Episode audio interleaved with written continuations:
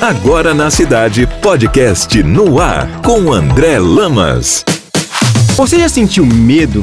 Imagino que todo mundo vai responder que sim. Se a gente for parar para pensar, até o Superman tem seus medos. No podcast de hoje, André Lamas, com a participação do Dr. Davi Sender, psiquiatra, para explicar melhor sobre esse assunto. Pois é, André, o medo na medida certa é saudável, nos faz cautelosos, mas quando em excesso, pode nos prejudicar. Diversos transtornos psiquiátricos interferem negativamente e vêm seguidos de uma sensação de medo. E a sensação, nesse caso, é tão desagradável que muita gente desenvolve meios para evitar entrar em contato com esses sentimentos, o que evita sofrimento no primeiro momento, mas prejudica a vida no segundo. Vou te dar alguns exemplos. Na fobia social, a pessoa pode deixar de realizar entrevistas de emprego, tirar dúvidas na aula ou de dar opiniões em uma reunião. No transtorno do pânico, pode acontecer da pessoa evitar sair na rua ou enfrentar qualquer situação que acredite que não possa ser ajudada. Na ansiedade de doença, ou a pessoa se recusa a fazer um simples exame de sangue com horror de descobrir algo terrível,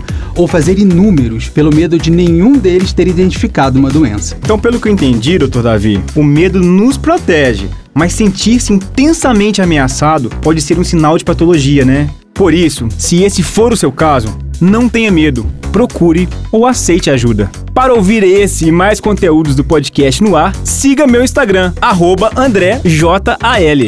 Você ouviu na cidade podcast no ar, de volta a qualquer momento.